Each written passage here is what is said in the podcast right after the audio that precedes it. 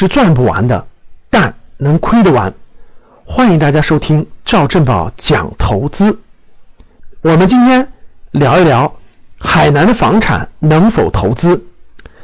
呃，我是在二零二零年的一月十一号，嗯，到一月二十四号到海南呢做了一个深度游吧。我去的目的呢主要是两个，第一个是看看海南适不适合这个养老，因为很多这个北方人啊都去海南养老，对吧？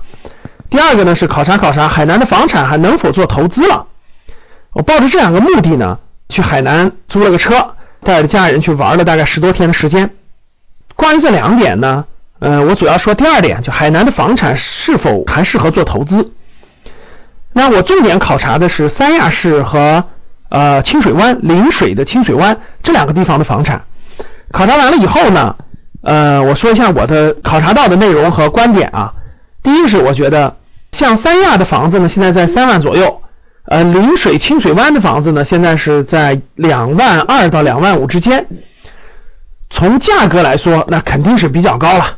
第二是从租售比来说，租售比呢，现在这个三亚或者是临水的这个租售比呢都比较低，因为那是旅游城市，所以一年呢只能租半年左右，所以呢这个租售比基本上是在百分之一到百分之二之间，平均在百分之一到百分之一点五左右，那租售比是肯定是不太高的。第三个呢就是我在那儿也接触到了一些在每年都过去过冬的一些老年人，特别是东北的比较多啊，也聊了聊。其实大多数呢他们都是租房子。因为在当地呢，无论你是日租、周租、月租还是半年租，都是可以的啊，都是可以的。如果你是按半年租的话，那价格是很优惠的。比如说，假设你过去要租四个月，别人一般就不会租你四个月，租你六个月、半年。那如果是个一室一厅左右呢，这个租金呢在一千八到三四千之间不等，一个月的租金。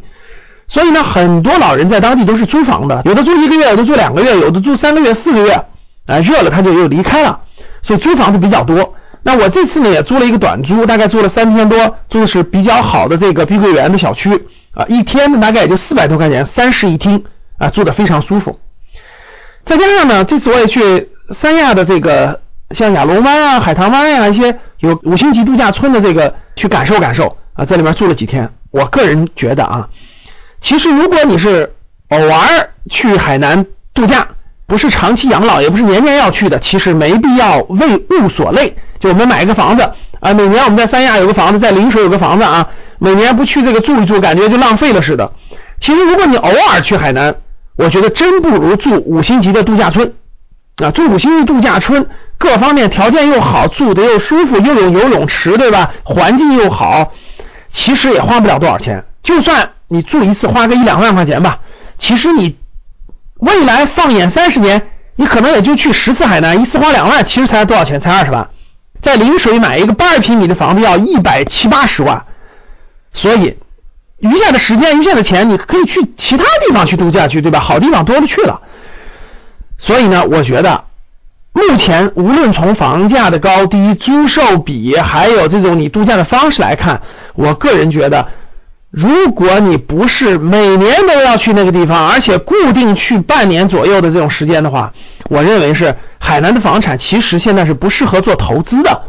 至于未来是否适合做投资，那需要看，那需要看情况，它是否足够便宜，对吧？是否足够便宜，是否有这样的投资的机会？所以呢，我还是建议大家把投资和消费区分开，区分开啊。如果你是纯消费的，那真不如住豪华度假村；如果你是投资，那现在肯定不是个合适的时机，以观望为主比较好。那我关于海南的房产是否投资呢？呃，有一次直播做了比较详细的讲解，也有文字，到时候大家留意我们的公众号就可以了。